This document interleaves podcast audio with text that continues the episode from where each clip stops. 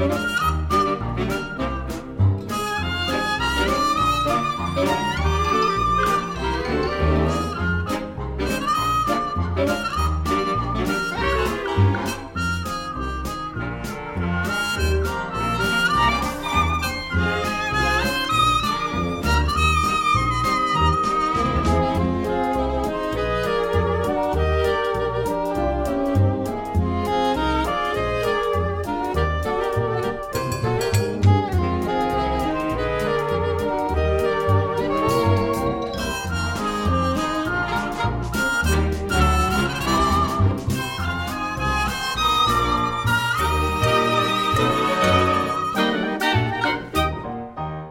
bonjour, bienvenue euh, dans la gaieté, la joie, la bonne humeur, dans Pixar Tracks, puisque je crois qu'on va parler que de ça aujourd'hui. On peut abandonner la musique totale et se concentrer sur Pixar, n'est-ce pas les amis? Bonjour Rafik. Bonjour David. Bonjour Olivier. Bonjour. C'est joyeux, c'est festif, c'est Giacchino, Giacchino en fait. Et avant de plonger, replonger dans ce sujet passionnant, on va d'abord faire notre petite génuflexion habituelle à nos euh, êtres de lumière. À nos êtres de lumière, à nos contributeurs, à nos mécènes, à ceux qui nourrissent la plateforme euh, Tipeee, TIP3e.com et patreon.com euh, au mot-clé Total Tracks pour financer ce programme. Si vous découvrez Total Tracks avec cet épisode, sachez que vous devez l'existence de cette émission consacrée à la musique de film à ces êtres de lumière. À nos contributeurs. Voilà, nous n'existerions pas sans eux. Ils en sont conscients. Ils je en sont fiers. Ouais, ils en sont fiers, effectivement. Ils viennent régulièrement à certaines occasions euh, nous rencontrer. Alors, et- ce qui est marrant, c'est que quand un contributeur, enfin un être de lumière, s'approche de nous pour nous parler, il a toujours une certaine réserve. En général, il ne saute pas dessus. Ils sont très dignes. C'est pas des groupies, c'est ils sont Oui, ils sont, ils, sont, ils sont beaucoup plus dignes que nous, en fait.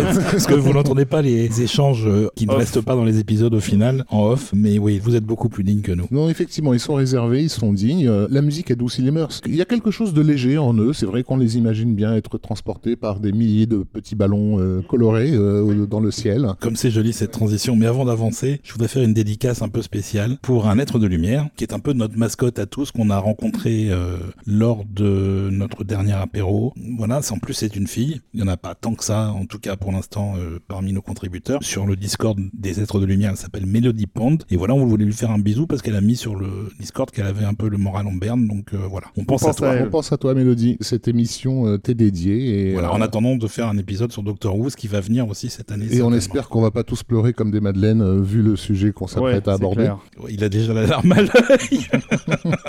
On démarre sur les chapeaux de roue avec euh, Hop. On s'était arrêté sur quoi la dernière fois? On s'était arrêté sur Ratatouille, on avait fait ça. que deux films. Cette fois-ci, on va essayer d'en faire trois. Ah Oui, ça serait on est ambitieux. C'est ambitieux. On Et- en veut. Donc euh, oui, Up, c'est euh, à nouveau, après les chefs-d'œuvre que sont Incredibles et Ratatouille, un troisième chef-d'œuvre pour Pixar et pour Michael Giacchino, un film de Pete Docter qui s'appelle en France Là-haut. Et donc, euh, les premières 5 minutes du film m'ont absolument cueilli et je m'en suis jamais remis. Bah, en fait, euh, c'est vrai que euh, parmi les original gangsters de Pixar, puisque le, le premier ça a été Lasseter qui a longtemps bossé tout seul au studio, le premier à l'avoir rejoint c'était Andrew Stanton, qui donc a réalisé ensuite euh, Bugs Life, euh, Le Monde de Nemo et Wally. Et puis Doctor a été le troisième larron. Et vraiment là, on a l'esprit Pixar. euh, Oui, et d'ailleurs, il faisait aussi partie de la classe A113. euh, Tout à fait, à la California Institute of the Arts, c'est tout à fait. Et d'ailleurs, ils rendent régulièrement hommage à cette classe dans leurs euh, films. Mais le truc, c'est qu'ils avaient chacun, en fait, leur, un peu leur spécificité. C'est-à-dire que Lasseter était le roi de la narration. hein. c'est vraiment le raconteur d'histoire par excellence. C'est quelqu'un qui est très orienté sur l'efficacité du récit. Andrew Stanton, c'est le geek. Et c'est par hasard, d'ailleurs, qu'il ait fait un film comme Wally, qui est vraiment un pur fantasme de nerd. Et Pete Doctor, c'est le sensible. Il n'a pas forcément les hum, compétences euh, techniques et narratives des deux autres. Par contre, il est capable de te cueillir émotionnellement à un moment où tu t'y attends le moins, parce qu'il connaît euh, très bien la nature humaine. Et d'ailleurs, il le prouvera par la suite avec un autre de ses chefs-d'œuvre pour Pixar, sur lequel on reviendra. Toujours est-il qu'il avait déjà tapé un grand coup avec le dorénavant célèbre dernier plan de Monstres et compagnie, puisque le film s'arrête en fait sur un regard et ça avait arraché des larmes à- déjà à tout le monde à l'époque. Et quand les gens viennent voir là-haut, et pour ceux qui suivent un peu les noms des réalisateurs, on se dit bon, il faut s'attendre à ce qu'à la fin de celui-ci, on ait une petite larme. Non, mais pourquoi attendre la fin?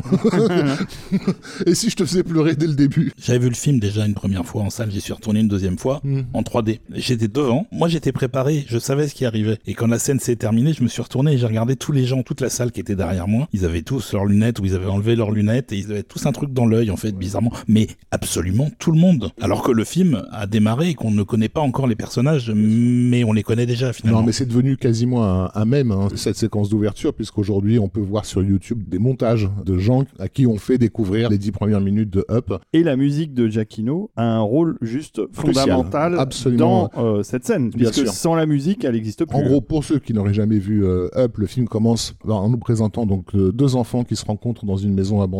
Un gamin qui a l'air entre guillemets un pas autiste, mais euh, très très très réservé. Il parle pas du tout. Il fait la rencontre d'une gamine qui elle est absolument explosive, très drôle d'ailleurs. Et c'est le début d'une grande amitié. Et en fait, tout d'un coup, le film devient uniquement euh, muet et musical et, et on voit les années qui s'égrènent. On les voit grandir, on les voit euh, se marier, on les voit mener leur vie ensemble, enfin faire des projets de vie, etc. Bon, j'en ra- j'en raconte pas plus, mais en gros, c'est toute une vie de Bien sûr. couple Résu- qui nous est résumé voilà. en 5 minutes. très très important parce que le film va nous vraiment nous parler du sentiment de perte et de la difficulté de lâcher le passé euh, voilà à travers l'image de ce vieil homme qui refuse de se débarrasser de cette maison euh, qu'il traîne littéralement euh, autour de la taille avec une corde voilà parce qu'elle représente en fait justement la vie qu'il a menée et qu'il ne veut pas laisser partir quoi. Donc bref, il fallait quand même préparer le spectateur émotionnellement à cet enjeu et du coup, c'est pas uniquement pour faire chialer les gens même si effectivement l'effet de la scène d'ouverture c'est de faire chialer abondamment, c'est aussi pour que les gens se souviennent de tout ce qu'il y a derrière cette maison en fait. Pendant tout le film, ils oublieront jamais cet enjeu émotionnel euh, absolument euh, crucial. Finalement, il n'y a pas tellement tellement de films qui réussissent en si peu de temps À émouvoir le spectateur à ce et, point-là. et à fait. toucher à l'universel en fait parce que c'est ça le grand pouvoir de ce cinéma là c'est pas un hasard que la séquence soit muette on n'a pas besoin de mots on a besoin de regarder des gens vivre et on comprend parce que nous aussi on est des gens qui vivent en fait Ça fait partie de ces Pixar qui ont mis le cran au-dessus. C'est super classe. D'ailleurs, c'est pas pour rien que le film se retrouve en première mondiale au Festival de Cannes euh, Mhm. juste avant sa sortie. C'est rare les films d'animation qui font leur première mondiale à Cannes parce qu'on est dans un autre domaine de cinéma généralement. Alors que là, finalement, il a tout à fait sa place. Et donc Giacchino s'attendait absolument pas à l'effet que cette scène a eu. Je pense que Pete Docter lui-même ne s'attendait pas à ce point-là, à ce que les gens soient, euh, soient émus. Mais Giacchino était par contre conscient de l'importance qu'avait la musique sur la scène, puisqu'il y a, comme tu disais, Rafik, il n'y avait pas de dialogue. Toute la narration, elle est faite uniquement par l'image et par la musique. Donc il a beaucoup, beaucoup travaillé jusqu'à arriver à faire un thème qui va devenir un thème central dans le film, évidemment. Et il a fait un morceau absolument euh, magnifique qui va donc tirer des larmes, je pense, à certains d'entre vous qui ont vu le film. Rien que dans vos souvenirs, oui, ça va repartir en fait. Donc on écoute Married Life.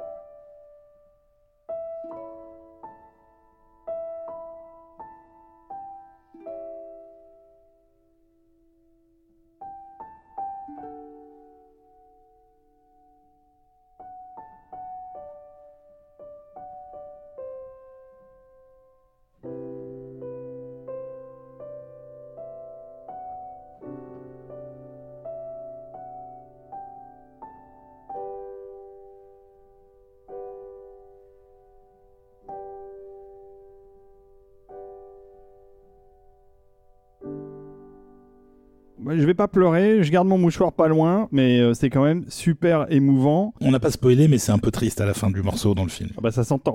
J'ai entendu une fois ce morceau dans un supermarché. Pour moi, c'était vraiment très très symbolique parce que les seules fois où j'ai entendu de la musique de film dans des centres commerciaux, des carrefours, des machins, des trucs comme ça, c'était ce qu'on peut appeler les superstars du genre. Donc en gros, c'est Ennio Morricone quoi. Et d'entendre du Giacchino en poussant mon caddie, je me suis dit ah oui, en fait, j'avais pas réalisé que Giacchino en était arrivé à ce niveau-là en termes de d'aura euh, publique. Voilà, sachant qu'il a démarré sa carrière 12 ans avant à peu près. hein. Ouais, mais le fait est que c'est vrai que c'est le film, je pense, qui a vraiment porté ce morceau, qui est devenu un- entre guillemets un standard. C'est-à-dire que des gens qui ne s'intéressent pas du tout à la musique de film, voire qui s'intéressent pas au cinéma, ont des chances de reconnaître ce morceau. Et j'en ai fait l'expérience. Les gens, tu leur passes cette petite euh, mélopée et immédiatement, tout de suite, ah là là, oui, c'est vrai. Oui, c'est presque un marqueur Ouais, populaire en ouais, fait. ouais. Et d'ailleurs, Giacchino disait il y a quelques années que quand on vient le voir et qu'on lui parle spécifiquement d'un morceau qu'il a écrit, soit c'est sa musique pour Lost, soit c'est Up. C'est les deux qui reviennent tout le temps en fait. Mhm. Pour résumer rapidement, donc il reste un petit vieux qui est Carl Fredrickson, qui est donc le veuf de la petite fille dont on parlait tout, Tout à à l'heure. fait. Durant leur enfance, ils avaient fait un, un pacte qui était un jour de se rendre à un lieu en Amérique latine, euh, voilà, euh, vivre la grande aventure, et n'ont jamais pu le faire de toute leur vie. Voilà, parce qu'ils étaient tous les deux très admirateurs d'un explorateur qui était très connu à l'époque Voilà. et qui a disparu des dizaines d'années avant en fait. Et en fait, après la mort de son épouse, il lui reste plus de raison de vivre, finalement, à ce pauvre Karl, si ce n'est d'honorer ce contrat qui n'a jamais été honoré. D'où son idée insensée, comme il a vendu des ballons toute sa vie, donc d'attacher des millions de ballons à sa maison et de littéralement s'envoler vers cette destination. Et on entre en un instant dans le pur fantastique, Le pur la fantastique, fantasy, ouais. qui Voilà. vole dans le ciel avec des milliers de ballons accrochés à sa maison. Sauf qu'il va embarquer avec lui malencontreusement un jeune scout qui, euh, depuis quelques jours, essaie euh, désespérément de l'aider parce Bah, qu'en c'est fait, un peu voilà. lui, euh, c'est un peu un remake de lui quand il était jeune. C'est C'est un surtout petit que c'est garçon un peu. c'est un sur- peu- surtout que c'est l'enfant que lui et sa femme n'ont jamais Ouais, c'est eu. ça. Je l'ai pas précisé qu'ils avaient pas, ils Bah, avaient ça fait partie d'enfant, des aléas de la vie qui leur ont. qui leur sont tombés dessus, voilà. Et tout ça, on le sait grâce aux 5 minutes de Ah oui, film oui, de- bien du sûr, début. bien sûr. Tout est raconté, Tout est tout, raconté. tout est mis en place euh, avec une manière euh, très euh, délicate, mais très précise, pour qu'on ait tous les éléments qui vont avoir du sens après. en fait. Et donc sa magnifique aventure est entre guillemets gâchée par la présence de ce môme dont il ne veut absolument pas. C'est un vieillard euh, Aigri. euh, aigri, hein, bah, voilà, il faut, il faut il, le est, dire. il est assez, Voilà. assez acariâtre. C'était pas évidemment- Aznavour qui avait fait la voix française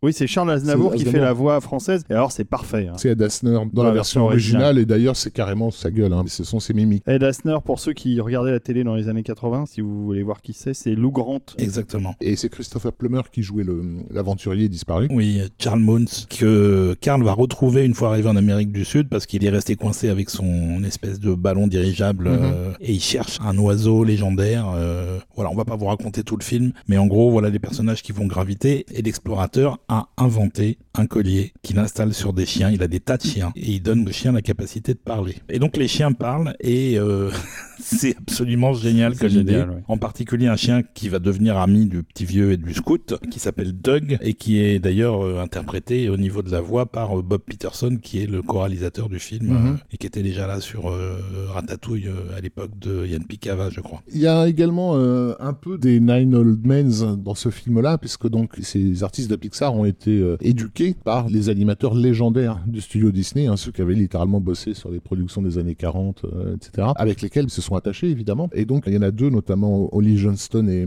Frank Thomas, qui se retrouvent un petit peu dans le personnage de Carl, auquel il faut rajouter Joe Grant en fait, qui est mort juste avant la sortie du film. On retrouve d'ailleurs euh, cet esprit années 30, années 40 dans l'explorateur, mais aussi dans le côté maison qui vole. C'est le magicien d'Oz, quoi. Le, le- Il y a de ça, le- Il y a effectivement. un côté euh, complètement féerique. Le personnage de Moon, c'est un petit peu calqué aussi au niveau du look sur euh, Kirk Douglas. Il y a quelque chose dans ses traits qui, qui peuvent le rappeler. Et on a carrément, mais, mais peut-être qu'on y viendra, euh, au niveau de la musique, des allusions, je crois, à Victor Young, à des mecs comme ça. Euh, Il y a tout un passage un peu western qui est très intelligemment appuyé par Giacchino. En tout cas, le fait est que, vu à quel point le récit allait partir un peu dans le zinzin, puisqu'on a quand même donc des chiens qui parlent, des maisons qui volent, etc., des oiseaux qui semblent sortir d'un dessin d'enfant, je sais plus comment, comment il s'appelle. Kevin, ils l'ont appelé il, Kevin. il a- il a son Kevin, mais c'est un, un oiseau euh, Ouais, semi-préhistorique en tout fait. à fait. Qui, à l'origine, euh, était censé euh, pondre des œufs euh, de jouvence. Ça a été abandonné en, en cours de route parce que ça, ça faisait un peu trop dans le, Un peu trop de dans, dans- fantastique. dans le récit. Non, mais de toute façon, il est évident que ce Paradise Falls, c'est un lieu euh, mythique au, au sens psychologique. On rentre dans la conscience de Karl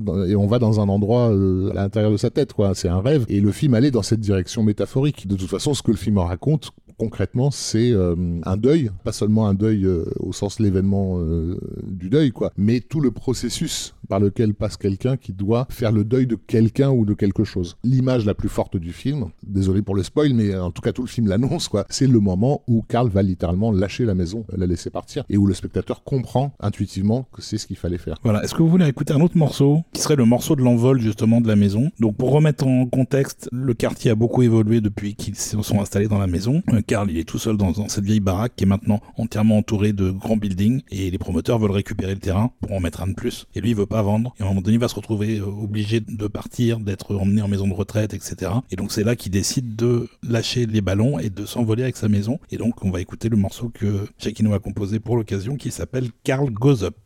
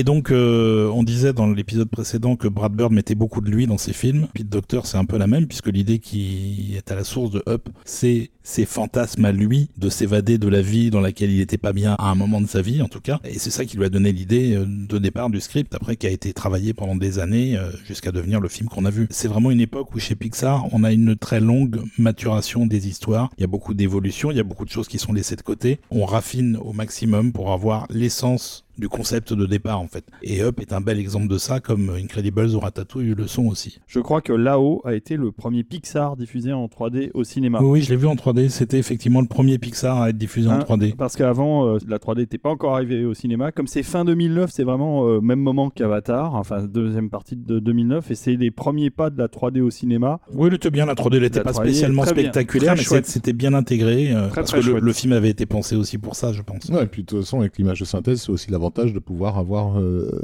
deux plans euh, sur un même sujet, quoi. euh. Voilà, et juste, je voulais rajouter un truc sur le morceau qu'on vient d'écouter, c'est que le thème qu'on entend, ça n'est pas le thème de Karl, c'est le thème d'Ellie, c'est le thème de son épouse. Oui.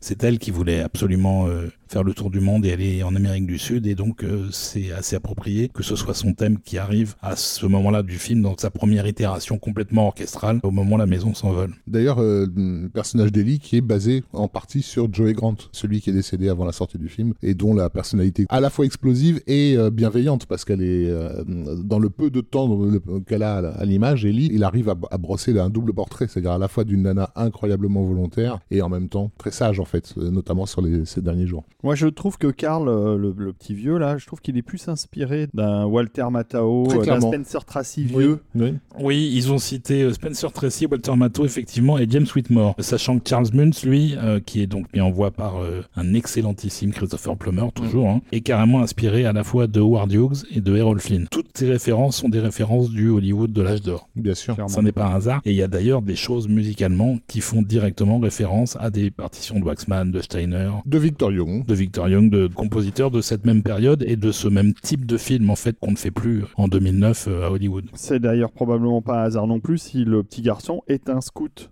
Mhm. Parce que c'est pareil, le scoutisme, c'est un truc à l'ancienne, euh, qui commence à disparaître aux États-Unis au moment où le film existe, qui fait déjà vieillot. C'est l'idée du serment en fait. Un scout euh, euh, jure en fait de faire les choses, euh, il s'y engage. Il est effectivement obsédé pendant tout le film à l'idée de rendre service à, à une vieille personne parce qu'il veut absolument avoir le badge qui prouve qu'il l'a. Oui, puis en plus, c'est- fait. en plus, c'est son caractère. Il est tout petit, il a quoi, 10-12 ans? Et, euh, Et il est et très- il, il est il est très super enthousiaste. Ouais. Il veut faire les choses. Il, Ouais. il- il voit encore la vie avec ce qui est devant lui. Alors que Karl, lui, jusqu'à ce moment-là, dans le film, il regarde derrière. Mais Karl est tenu par un serment, euh, au même titre que le gamin euh, l'est également. Et euh, le chien euh, Doug, c'est pareil en fait. Sa volonté à Doug, c'est de bien faire. Il a fait le serment de trouver cet oiseau et donc il est, il à la recherche. Et, et- et en fait, ce qui lui importe le plus, c'est de faire plaisir à son maître. euh, Oui, sauf qu'à partir du moment où Karl accepte de devenir son maître, que le chien voudrait bien ne pas être euh, le chien du, méchant, du ouais. méchant, et à partir du moment où il accepte, son serment change de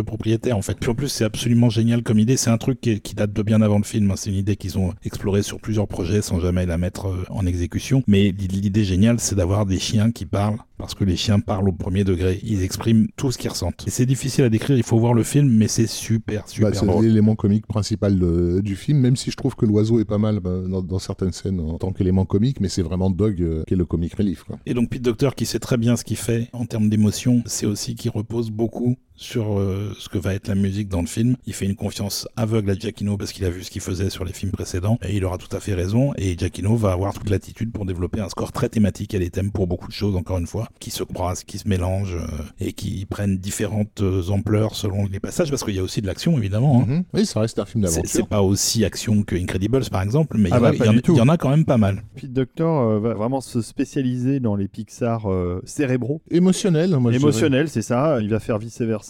Et puis Saul, que moi j'avais beaucoup aimé et qui a pas eu la chance de sortir au cinéma. Et Monstre et compagnie, il ne parlait que de ça Bah, aussi. Monstres et hein. compagnie, euh, c'est un de mes préférés ever. Donc j'aime bien ce réalisateur. C'est un garçon sensible. Et donc euh, c'est une réussite assez exceptionnelle musicalement qui mérite d'être explorée avec attention parce que c'est moins évident que quand on écoute Incredibles ou Ratatouille. C'est un score plus sous-jacent, plus sensible clairement, mais aussi euh, plus discret dans son usage des émotions. C'est-à-dire que c'est pas du tir-larme à tout va en fait. Justement, ça n'est pas du tout ce que fait Giacchino. Il est beaucoup plus subtil que ça. Et c'est là que le score est très très réussi parce qu'il ne va jamais trop loin, tout en générant évidemment euh, une émotion qui est déjà là à l'image et qui euh, est encore renforcée par la musique. Mais il en fait pas des tonnes. C'est pas une tragédie, disons. Donc c'est une vraie réussite et ça ne va pas échapper pour une fois à l'Académie des Oscars puisque cette année, il va enfin avoir l'Oscar de la meilleure musique de film pour ce film-là. Bah, enfin, il est quand même déjà super jeune pour choper un Oscar. C'est pas faux, c'est pas faux. Et d'ailleurs, on n'en a pas eu depuis. hein. Il y a d'autres films où il mériterait, mais c'est des films qui n'ont pas eu euh, les faveurs de l'Académie des Oscars. Non, non, mais de toute façon, il est évident, encore une fois, que cette séquence d'ouverture a beaucoup fait pour la carrière de Giacchino. Et euh, dès l'instant où tu as une, euh, la chance de pouvoir illustrer une scène muette, où il y a que de la musique,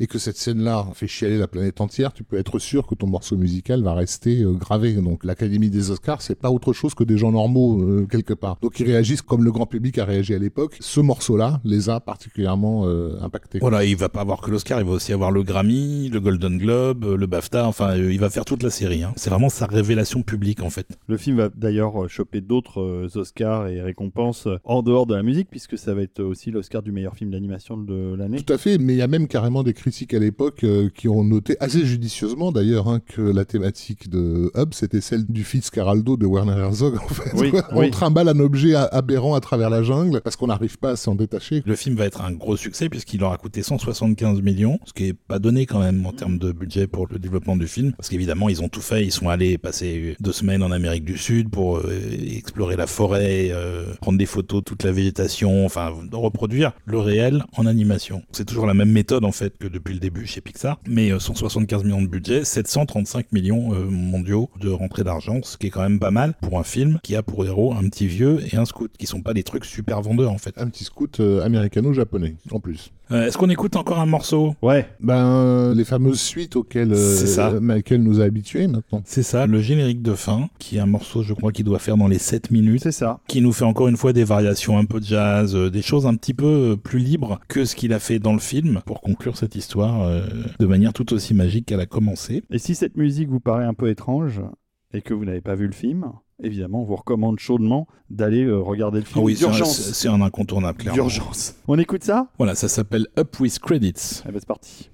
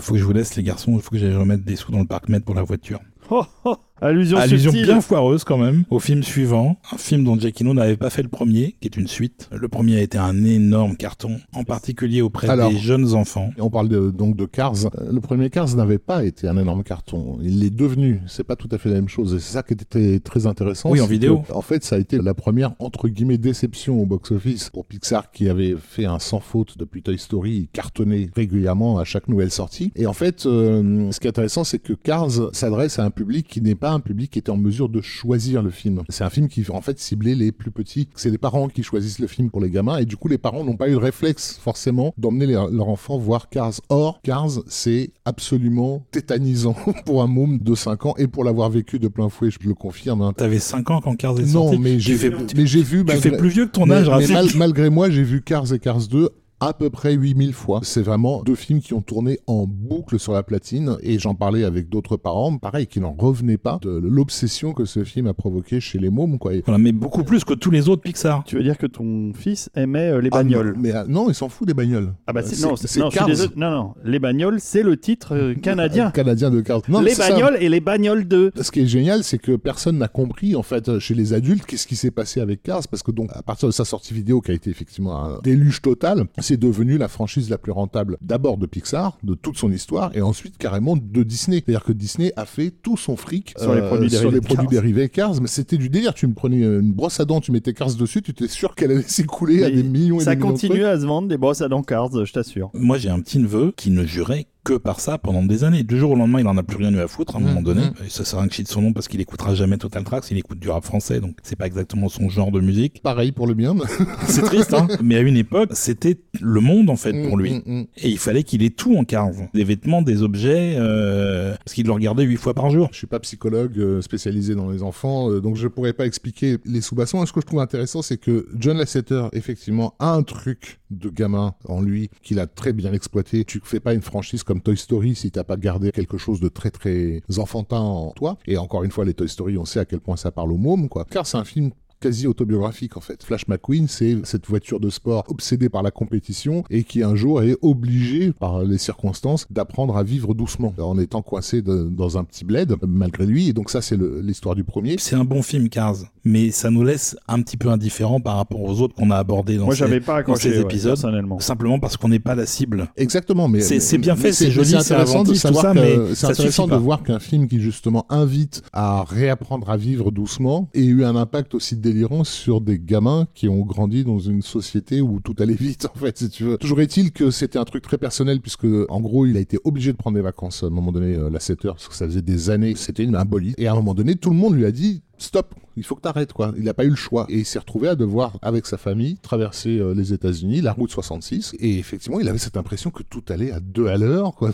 Alors que c'est juste, bah non c'est juste ça, s'appelle vivre mec. Et Cars est littéralement né de cette expérience. Et ce qui est intéressant donc avec Cars 2, c'est que ça continue à être euh, malgré son sujet très film d'espionnage etc. Parce que donc on va le voir, c'est vraiment une aventure euh, cette fois-ci d'espion. En réalité il y a encore de l'autobiographie puisque le récit nous montre Flash McQueen qui doit faire des euh, tournées euh, internationales et qui est flanqué de son ami euh, Mateur euh, Martin en français je crois, qui est en gros un peu un Un peu un boulet. un peu un boulet, un pecno, quoi. Et, voilà, et qui lui fout un peu la honte. Et donc, il va y avoir un- une fâcherie, on va dire, entre les deux, qui va se résoudre ensuite dans l'aventure, etc. Mais le fait est que la Setter venait également euh, de perdre euh, un grand ami qui s'appelait euh, Joey Ranft, qui faisait souvent les voix de personnages secondaires dans les Pixar, notamment c'était lui la chenille euh, Heimlich dans Bugs Ah Life. Voilà. Et qui était un mec, sorte de boule d'énergie, plein de joie de vivre, euh, etc. Mais qui, je pense, a mis la Setter dans l'embarras justement dans des tournées euh, à l'étranger euh, parce qu'il y, y a cette scène euh, au Japon où en gros Martin se met mais dans un bordel pas possible en gros il met la honte quoi Il, Oui, puis devant tout le monde en plus. voilà, hein. devant tout le monde et ça je me dis mais ça sent tellement le vécu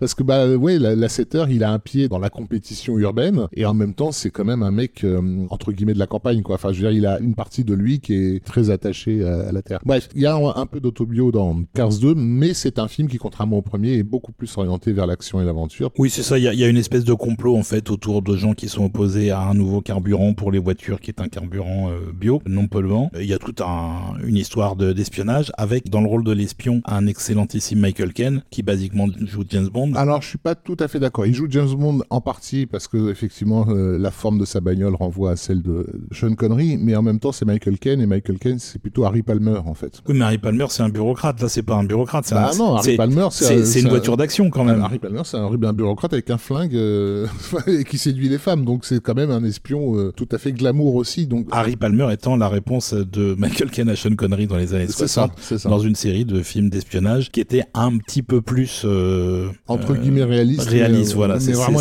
avec des, guillemets partout. Oui. Et Emily Mortimer également qui fait son assistante. Oui et John Turturro qui fait le coureur de Formule 1 italien, italien qui est Francesco, super drôle. Francesco Bernoni. Le film est globalement sympa, ça se regarde, hein, c'est joli. Euh... Mon dieu, je connais tous les personnages. Mais, mais ça me saisit pas comme les autres. C'est simplement sympa en fait. Et le score de Giacchino, c'est pareil. Il a fait le job clairement. Alors c'est pas lui qui avait fait le premier. Je sais pas pourquoi il est arrivé là-dessus parce que c'est à nouveau la 7 C'est d'ailleurs, je crois, le dernier film euh, réalisé par la 7 pour euh, Pixar. Et sur le premier, c'était le compositeur historique de Pixar qui était Randy Newman. Et sur le Cars 3 qui aura lieu après, c'est également Randy Newman. Donc euh, peut-être qu'il n'était pas dispo à ce moment-là, j'en sais rien. Je pense aussi qu'il y a la nécessité d'avoir un, score ample en fait. C'est encore une fois, j'en reviens à la question de Bugs Life qui avait été un problème pour les gens de Pixar au niveau musical. Même si d'après vous, Randy Newman a fait un bon boulot. Moi, j'avais eu Andrew Stanton en interview et il cachait pas sa déception hein, de ne pas avoir eu un John Williams ou un mec comme ça. Pour eux, Randy Newman, il était idéal sur une certaine catégorie de récit. Et là, Cars 2, on est vraiment dans l'action pétaradante. Et puis, euh, Giacchino avait fait ses preuves sur Les Indestructibles. Tout à fait. Et Les Indestructibles, il y a quand même un côté très bondien dans la musique. Euh, oui, action, et qui, est encore euh, renforcé là euh, par euh, l'ajout d'une guitare électrique qui ne joue pas le thème de Bond, mais euh, qui joue quelque chose d'assez similaire pour le personnage de l'espion justement. Et globalement, c'est un score où il y a effectivement beaucoup d'action, il y a beaucoup de courses, puisque c'est un Grand Prix, il y a trois courses dans le film, donc il y a beaucoup beaucoup de musique qui accompagne ces séquences-là et qui est assez euh, assez enlevée, disons. Et c'est d'ailleurs l'extrait qu'on va écouter. Oui. C'est un des extraits qui illustre, je crois, la course finale. Et ça s'appelle Blunder and Lightning. Ben on écoute ça alors. Ben voilà.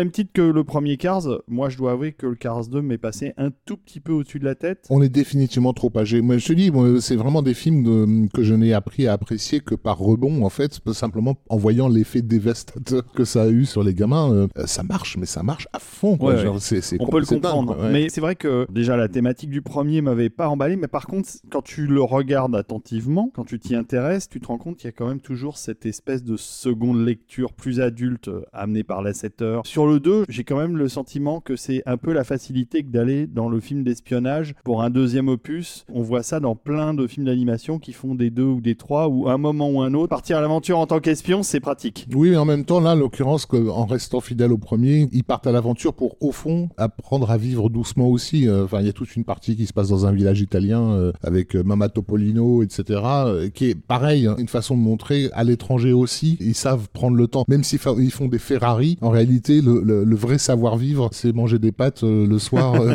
c'est- non, mais voilà. Et, non mais c'est pas faux. et je pense que C'est c'est toujours présent en filigrane, effectivement. j'ai eu toutes les bagnoles du film, hein, je les ai eues à la maison, je peux vous le garantir. Que, Ah, voilà, chouette. D'ailleurs, euh, c'est marrant parce que les enfants se fichent quand même assez royalement de qui fait les films. Et John Lasseter m'avait offert une bagnole pour mon fils, en fait, quand il a su qu'il avait, il avait 150 000 cars à la maison, quoi. Il a dit, bah, tu rajouteras celle-ci à sa collection. Et moi, j'étais, Excellent. moi, j'étais fasciné. J'étais, je, je- je la donne au gamin comme c'était un, un cadeau divin. Tu lui dis, Ah, c'est le monsieur fait Cars qui te l'offre et tout. Et puis, il a juste rajouté à la collection, bon, ouais, ok, elle est pas mal.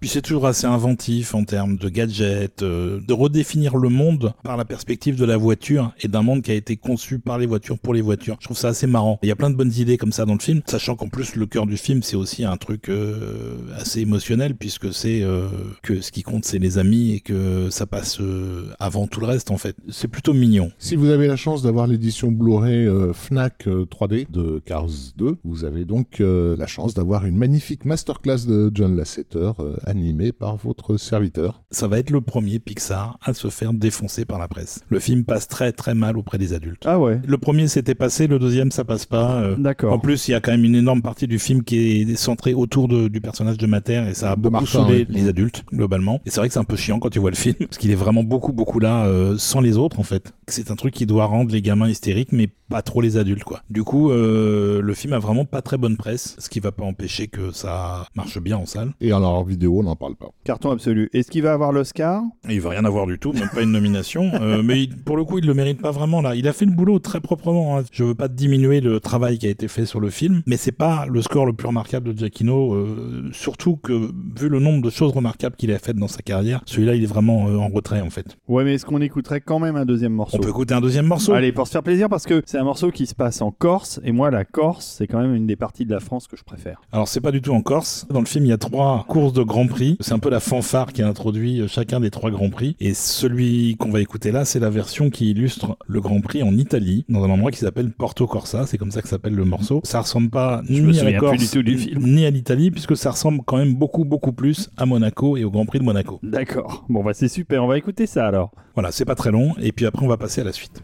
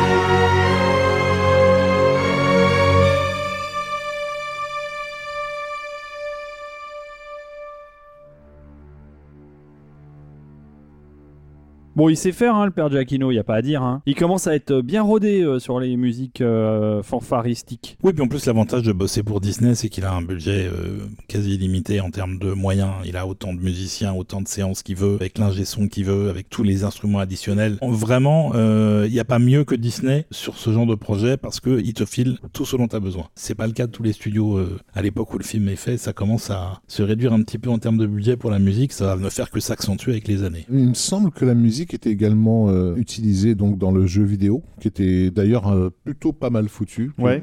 une sorte de Mario Kart euh, Bah version Cars, quoi. Mais justement, j'y pense parce qu'il y avait le fameux circuit euh, qui n'est pas la Corse, donc. Oui, Oui, le circuit de Monaco. ouais, ouais, et- Enfin, de, de l'Italie. Porto et- Corsa. Et, là, et là, ce qu'on vient d'entendre, en fait, j'ai l'impression de, de l'avoir entendu encore une fois. Le jeu a tourné pendant des, des journées entières à la maison. donc. On quitte euh, les odeurs d'huile brûlée et de gomme euh, qui laissent des traces sur la route pour, euh, pour s'envoler, pour partir plus haut. Alors c'est pas là-haut. hein. Non, c'est pour partir à l'intérieur cette fois-ci. Un film euh, de Pete Docter à nouveau. Un autre chef-d'œuvre cette fois-ci qui s'appelle Inside Out. Vice versa en français. Un high concept. Un high concept complètement dingue. Quand j'ai vu ça à l'époque, je me suis Mm. dit mais comment ils vont faire Mm. Et ben ils ont fait en sorte que ça passe tout naturellement. Cars 2 c'est 2011 et vice versa c'est 2015. Donc il s'est passé 4 ans entre euh, ces deux films. Bon, entre temps, il fait plein de choses Et c'est ça, hein. euh, on, le- on non, y- non, on- il- on y il- reviendra, mais il euh, chôme pas le père Giacchino et c'est d'ailleurs peut-être pour ça qu'il en a pas fait d'autres entre temps parce qu'il est très très très très très très très occupé. C'est ça, il a fait John Carter, il a fait euh, plein plein de films. Son second Star Trek, etc. Le premier avant en 2009. Il est pas en vacances, mais un projet comme Inside Out, il ne pouvait pas le rater. Et donc il est évidemment revenu euh, à la demande de Pete Docter. Mais alors c'est quoi Inside Out Ouais, raconte-nous Papa Rafik s'il te plaît. Inside Out, donc c'est un film qui nous raconte euh, l'histoire d'une euh, petite fille qui s'appelle euh, Riley et de ses parents qui euh, donc euh, quittent leur petite euh, campagne pour aller s'installer dans une ville, en l'occurrence euh, San Francisco. Et très vite, Riley va faire le- bah, l'expérience d'un bouleversement dans sa vie avec des conséquences euh, sur son psychisme. Bon, raconté comme ça, ça a l'air tout bête, sauf que le film ne nous est pas raconté de l'extérieur, mais bien de l'intérieur, c'est-à-dire qu'est-ce qui se passe à l'intérieur de Riley, puisque donc les véritables personnages principaux du film sont les émotions de Riley, notamment Joy, dans la VO interprétée par Amy Poehler, qui est la première émotion que Riley ait jamais eue, donc l'émotion d'être en vie, en fait, d'être joyeuse, euh, sa tristesse, sa peur, sa colère et euh, son euh, dégoût. Voilà, ils ont limité ça à 5 émotions. Au départ, il devait y en avoir 27. 27, je ouais, c'est ça, ouais. Mais c'était trop compliqué à gérer, ça aurait été confus en termes de narration. Ce qui est amusant, c'est de se rendre compte qu'il y a quand même qu'une seule émotion positive sur les cinq. Les quatre autres étant des émotions négatives. Les, les émotions nous sont d'ailleurs explicitement présentées dans le film comme des émotions nécessaires, c'est-à-dire en gros nécessaires à la survie. Et d'ailleurs, le cœur du film, c'est justement de démontrer que la joie toute seule ne peut pas fonctionner, Oui. qu'elle a besoin, en particulier, c'est vraiment le focus de la tristesse. C'est les deux émotions principales C'est ça. et elles ne peuvent vraiment exister que en cohabitant en fait. C'est ça, on comprend assez vite dans le film en quoi la- l'émotion de la colère ou celle de- du dégoût euh, sont nécessaires à la survie. euh. Dans le cas du dégoût, par exemple, c'est littéralement éviter que Riley soit empoisonné. Donc l'émotion du dégoût, elle est absolument euh, cruciale pour rester en vie. Mais c'est vrai que toutes ces émotions-là ne comprennent pas qu'est-ce que tristesse fout là, quoi. À quoi sert tristesse si ce n'est à foutre la merde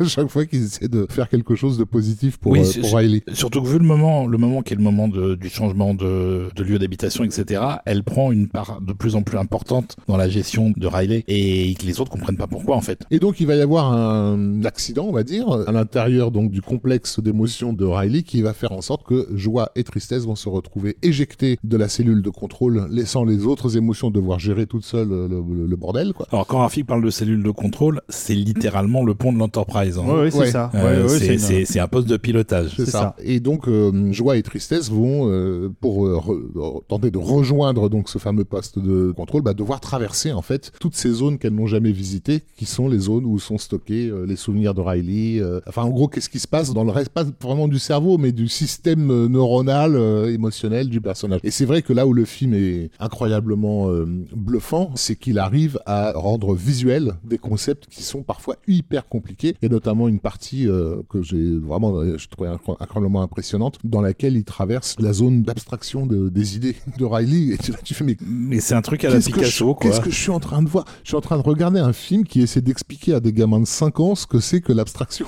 enfin, c'est ouf d'avoir tenté un truc pareil, quoi. Tu sais que je connais connais des psys qui recommandent la vision du Bien film sûr, pour comprendre évidemment. des concepts euh, essentiels Évidemment. de leur travail. en Ouais. fait. Bah, Moi, je connais des enfants, euh, les miens, qui ont adoré euh, vice versa. Et c'est marrant parce que alors, les enfants ont une acceptation, une compréhension intuitive de tout ce qui se passe dans le film. Ils se posent aucune question. Ça paraît euh, totalement évident. Ça leur parle vraiment beaucoup, beaucoup. Oui, parce que c'est aussi. ils adorent le film, C'est hein. aussi très ludique, c'est aussi très drôle. hein. Il y a des, C'est il y a- très il y a des trucs vraiment, vraiment poilants. Surtout qu'on ne voit pas uniquement que les émotions de Riley, mais on voit aussi celles des De parents. temps en temps, on voit celle des parents. Et on euh, voit à la fin du film celle des chats qui est la meilleure de toutes.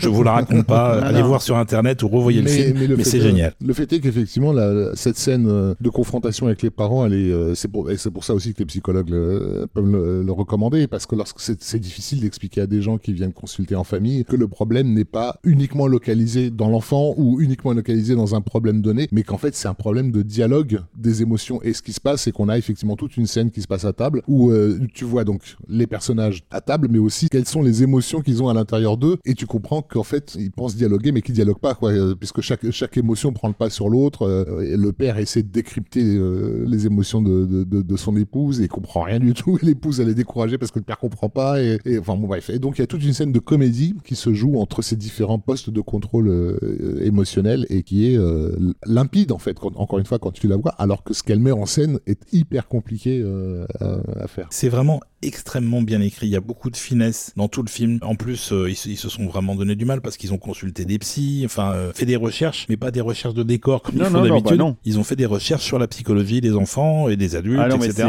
c'est- Et c'est vraiment un travail euh, extrêmement poussé avant même d'écrire le script, en fait. Pete Docter, c'est un type qui fait dans l'inattendu. C'était déjà le cas dans là-haut. On pouvait pas s'attendre à ce qu'on allait voir. Et c'est vraiment intéressant parce que ça fait partie des rares euh, conteurs américains à nous raconter des histoires où tu peux pas dire, ok, donc la fin, ça va être ça. C'est vrai qu'il est assez imprévisible en termes Totalement de, imprévisible. de et narration, même si quand tu as vu le film en entier, tu comprends toute la logique. Exactement. Et il faut rendre aussi hommage au passage à un gars qui n'est plus euh, des nôtres, qui était Ralph euh, Eggleston, qui a réalisé un, un court-métrage Pixar assez connu, assez apprécié, qui s'appelle For the Birds, celui Oui, avec, euh, tous les avec oiseaux. les petits euh, oiseaux sur la, sur ouais, la sur ligne c'est bien drôle Ouais, aussi, Très ça. très bien ça. Mais en fait, c'est le art director de Pixar depuis pratiquement euh, les débuts, puisqu'il avait bossé sur, euh, sur Toy Story. Tu veux dire directeur artistique? directeur artistique, voilà. Mais il a bossé 6 ans hein, sur Vice Versa. Mais ils ont tous bossé 6 ans. Le, fi- le film a 6 ans de développement globalement. Mais, mais C'est long, quand même. Eggleston, il était en charge justement de ce fameux décor. Il fallait que tout fasse sens sans qu'on ait besoin de le Oui, il fallait, il, il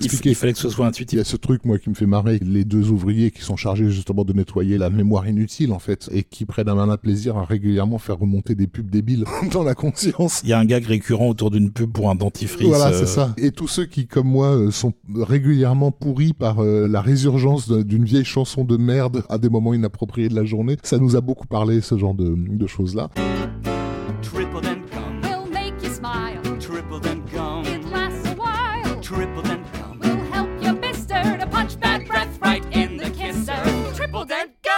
Il y avait aussi ce Bing Bong, là, le, le, le- L'ami invisible. l'ami invisible de Riley, en fait. Il fallait designer un personnage qui puisse faire penser à tous les dessins d'enfants en même temps, quoi. Et là aussi, c'est pas évident, hein. Enfin, je veux dire, c'est vraiment euh, un, un boulot de, bah, de design qui est. Oui, d'autant plus qu'il pourrait être weird, il pourrait être flippant très facilement, Ouais. il l'est pas du tout. Ouais. C'est beaucoup, beaucoup de travail pour arriver à ça. La simplicité, c'est toujours énormément de travail avant. Et là, clairement, euh, le boulot, il est à l'écran. Et Eggleston, donc, a dit, euh, c'est clairement que c'est le, le- le film le plus difficile qu'il ait eu à faire, on peut l'imaginer. Alors, on va écouter un morceau déjà, qui est le morceau du début du film, qui accompagne globalement la, La naissance. et la découverte euh, du monde de Mm. la toute petite Riley, et qui la suit en fait en montage jusqu'à ce qu'elle arrive à l'adolescence. Morceau très important euh, dans sa délicatesse. Comme disait Rafik, sa première émotion, c'est la joie, et le morceau s'appelle Bundle of Joy.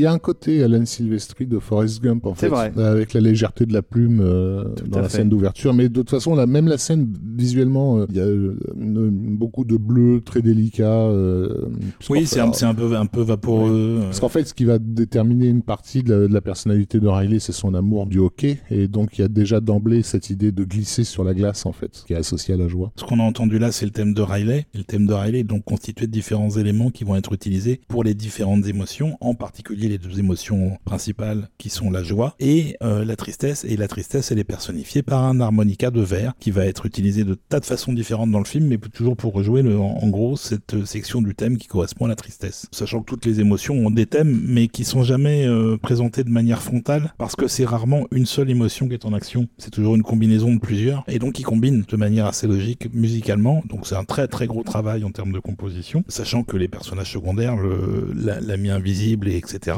ont aussi leur thème. Donc encore une fois, c'est un travail très très thématique. Je pense que Pete Docter, il laisse vraiment toute l'attitude à Giacchino pour faire ça, et comme Giacchino, il adore faire des thèmes, puis qu'il a un vrai talent pour ça, et ben là, il s'est fait plaisir. Moi, j'aime beaucoup euh, le fait que le personnage de la peur euh, soit interprété au niveau de la voix en anglais par Bill Hader, ouais. J'adore Bill Hader. Bah, il, est, il est parfait pour le rôle. Ils sont tous Ils bien sont tous très bien. hein. Oui, mais Euh, c'est vrai euh, que la grande idée, c'était Amy Poehler, parce qu'elle est absolument parfaite pour faire la joie. Elle a un enthousiasme absolument euh, dévastateur. Lewis Black, il était déjà connu comme étant le grand gueulard des talk shows américains, donc bah, il fait la colère comme il faut. Et les parents, c'est euh, donc euh, Kyle MacLachlan et Diane Lane. Il y a toujours du monde hein, pour jouer dans un Pixar, ils ont pas de mal à recruter, hein, clairement. Et donc il y a toute une partie du film qui se déroule comme ça, dans l'esprit de Riley. Il y a des événements marquants dans sa vie. Chaque événement marquant crée une île qui va en fait structurer sa personnalité. Donc il y a l'île du hockey, il y a l'île de la famille, il y a l'île de- des amis. Alors donc c'est un truc très pensé, très conceptuel, mais qui est aussi très visuel et physique dans le film, puisqu'il y a plein d'aventures qui s'y déroulent avec un train qui relie les différents endroits, etc. Et ce qui est intéressant aussi, c'est tout ce qui est laissé à la déduction du spectateur. C'est-à-dire une fois que tu as compris le principe, comment ça marche et à quoi ça fait référence en termes de concept, bah après, on va pas t'expliquer certaines choses. Par exemple, lorsque tu rentres dans l'intimité des parents, tu peux ne pas le remarquer qu'en fait euh, le leader c'est c'est pas la joie mais la tristesse et que quand tu rentres dans la dans la tête du père, tu remarques que le leader c'est la colère. Et ça c'est laissé à la déduction du spectateur, tu vois. C'est-à-dire que immanquablement, en grandissant, il va y avoir un autre leader qui va prendre le relais et qui sera pas forcément la joie. Oui, mais on le sait intuitivement, puisqu'en plus chaque émotion a sa couleur. Bleu pour la tristesse, rouge pour la, pour la colère, euh, Jaune pour la joie,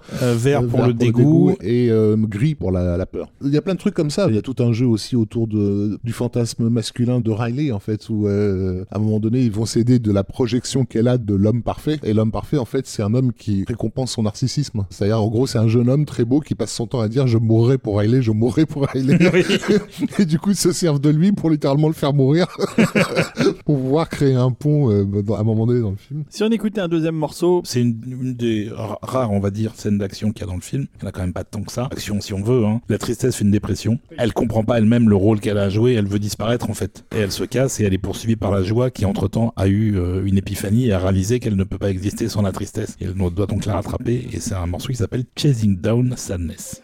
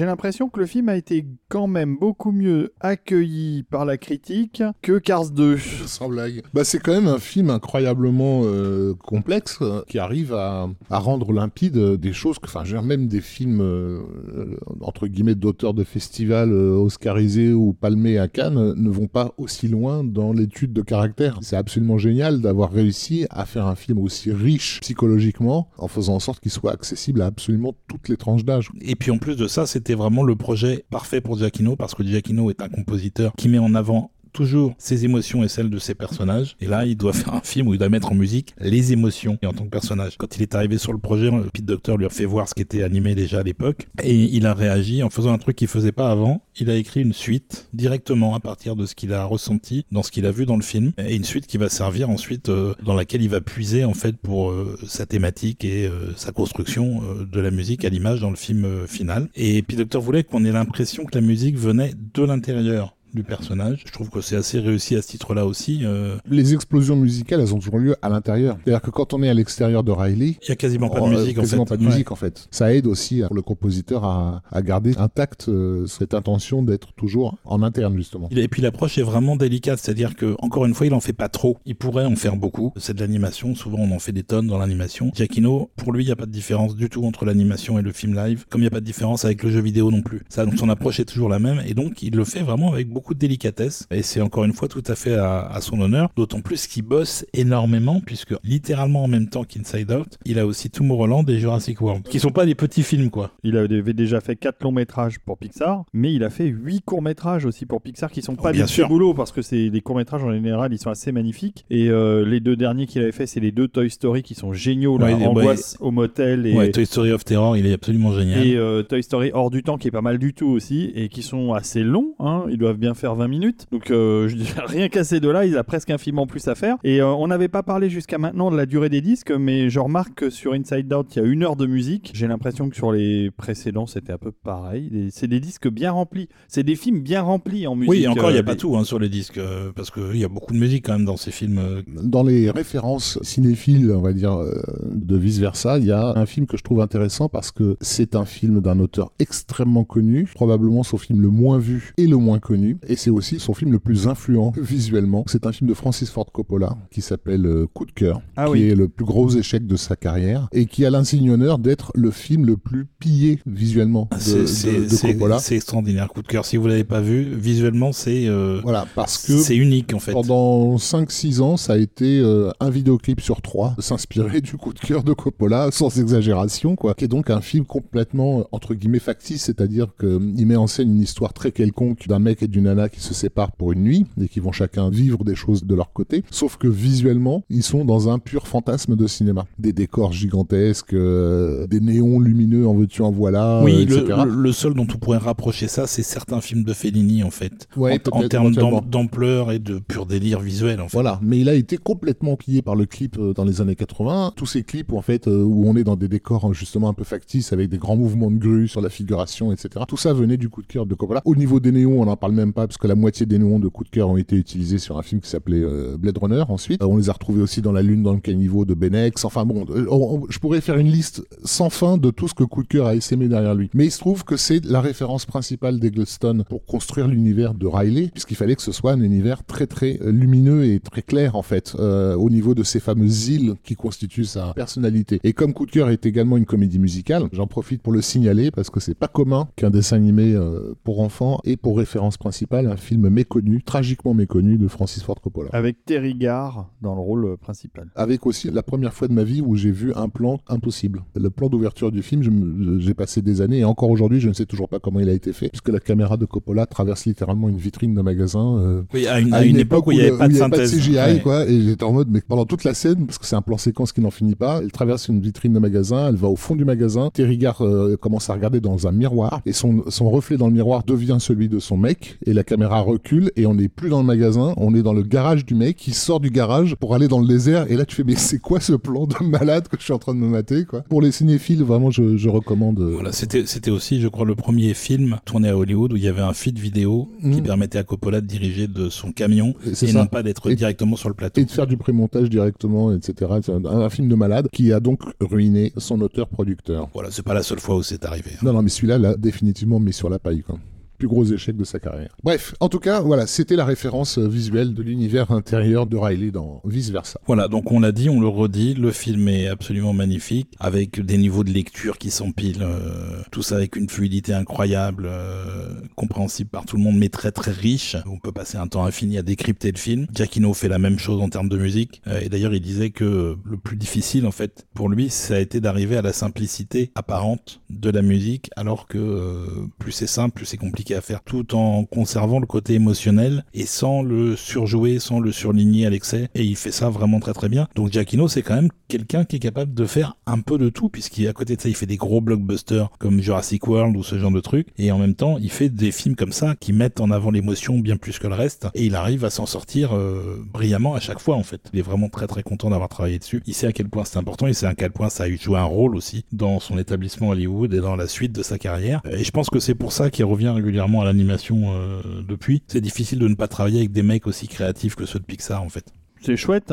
Professeur, est-ce que tu as quelque chose à rajouter à tout ce que tu nous as dit? Parce que déjà, tu nous en as raconté beaucoup aujourd'hui. Le professeur a toujours quelque chose Oui, à rajouter. je devrais le savoir. toujours quelque chose à dire. Et donc, dans les parcs Disney aux États-Unis, a été ajoutée en 2019 une attraction qui s'appelle Inside Out Emotional Whirlwind, qui est une, euh, une version euh, roller coaster ou je sais pas quoi d'Inside Out. Ça doit pas être très sensation forte, c'est plus pour les enfants. Et Giacchino a euh, enregistré cinq nouveaux morceaux pour cette attraction. Toutes les attractions qui sont liées au film pour lesquelles il a travaillé, euh, je pense à Ratatouille, c'est lui aussi qui a fait la musique. Ratatouille, c'est lui aussi, absolument. Voilà, Inside Out n'est pas dans le parc français. Euh, il faut aller en Californie, je crois, pour ça. Mais euh, en tout cas, Giacchino a fait aussi la musique. Donc, euh, il fait aussi le, le service après-vente et le suivi. Et là, dans ma passerelle intérieure, celle qui contrôle mon cerveau, j'ai mon émotion de la joie qui vient de m'envoyer un signal, Rafik. Oui, il elle vient de t'envoie me dire. un signal parce qu'elle te rappelle qu'il y, y a une radio qui ne Oui. dispense que de la joie, qui s'appelle la grandeévasion.fr. C'est ça. Et qui est donc la plus grande radio de musique de film au monde, Oui. tenue par le- le- l'estimé professeur Desbrosses. Oui. Et euh, Agencé de main de maître Oui. par le professeur Desbrosses. Et alors justement, euh, qu'est-ce trouve- qui se passe là en ce moment? Bah en fait on trouve tellement de tout euh, sur la grandeévasion.fr qu'on vient tout juste d'écouter un morceau de Morricone pour un western spaghetti de 66 qui s'appelait euh, Un fiume di dollari. En français ça s'appelait Du sang dans la montagne. hein. C'est un western avec Henry Silva et Thomas Hunter pour ceux qui connaissent. hein. Donc ça, ça- ça pose une ambiance tout de suite euh, ça parce pose que une pour le coup c'est vraiment le genre de morceau que vous avez peu de chances de croiser euh, en allumant la radio habituellement. Mais sur la grandeévasion.fr on a ce genre de morceau. Mais ce morceau vient de se terminer et on revient à du finalement plus classique, mais quand même toujours exotique, puisqu'on vient d'enchaîner avec Mon voisin Totoro, donc de Joe Hisaishi, pour le film de,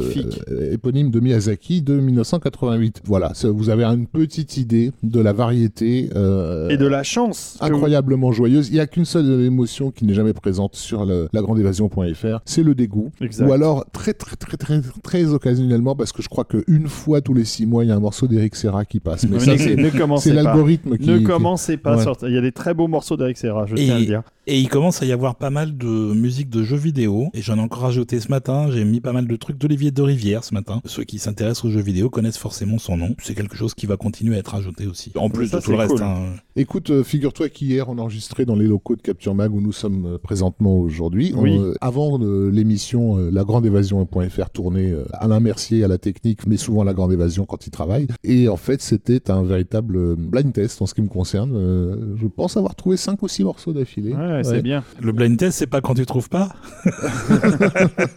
voilà, mais je, je comprends ce que fait Alain Mercier, puisqu'Alain Mercier est une belle personne. Oui. C'est normal qu'il écoute la grande évasion. Mais tous ceux qui écoutent la Grande Évasion sont des belles personnes qui peuvent être encore plus belles si elles deviennent contributeurs pour la Grande Parce Évasion.fr. qu'il y a un Tipeee également Exactement. pour la grande On, on- on sort le chapeau euh, et on fait un peu la Ouais. quête euh, en fin d'émission Ouais, parce ouais. que ben, le père Olivier il s'occupe de ça tout seul comme un grand avec ses petits doigts et Dieu sait si c'est du boulot et C'est donc un euh, sacré, un sacré boulot. c'est ouais. un énorme énorme taf et on le remercie vivement de nous permettre d'écouter ça euh, gratuitement. c'est- C'est moi qui vous remercie d'écouter. Et d'ailleurs, si vous êtes contributeur Total Tracks et que vous contribuez aussi à la Grande Évasion, vous devenez des êtres de lumière bicolores, ce qui est encore un cran au-dessus. Ah oui. Exactement. Multichromatique, Mais comme génial. il a fallu trois ans pour mettre au point le look de la joie, parce que justement, il y avait cette idée d'en faire un être lumineux, et ça a été un, un travail insensé pour obtenir la bonne dose de lumière. Et en fait, ils se sont inspirés des êtres de lumière euh, Oui, je de, pense, ouais. de Total Tracks Bah, pour, forcément. euh, pour créer la joie. ouais. Forcément. On va s'arrêter là pour euh, aujourd'hui. On a rempli notre contrat, on a fait nos trois films. Arriverons-nous à en faire quatre la prochaine fois? C'est la question. On va y arriver. On va y arriver. On va y arriver, faut être confiant. Donc on va terminer avec un morceau de Inside Out à nouveau. Bah, le morceau, Le morceau final, le générique de fin. puisqu'il s'est encore lâché, euh, il fait presque 8 minutes. Voilà, euh, qui encore une fois résume euh, toutes les émotions du film Bah oui. de manière assez sublime. Et c'est un morceau qui s'appelle The Joy of Credits.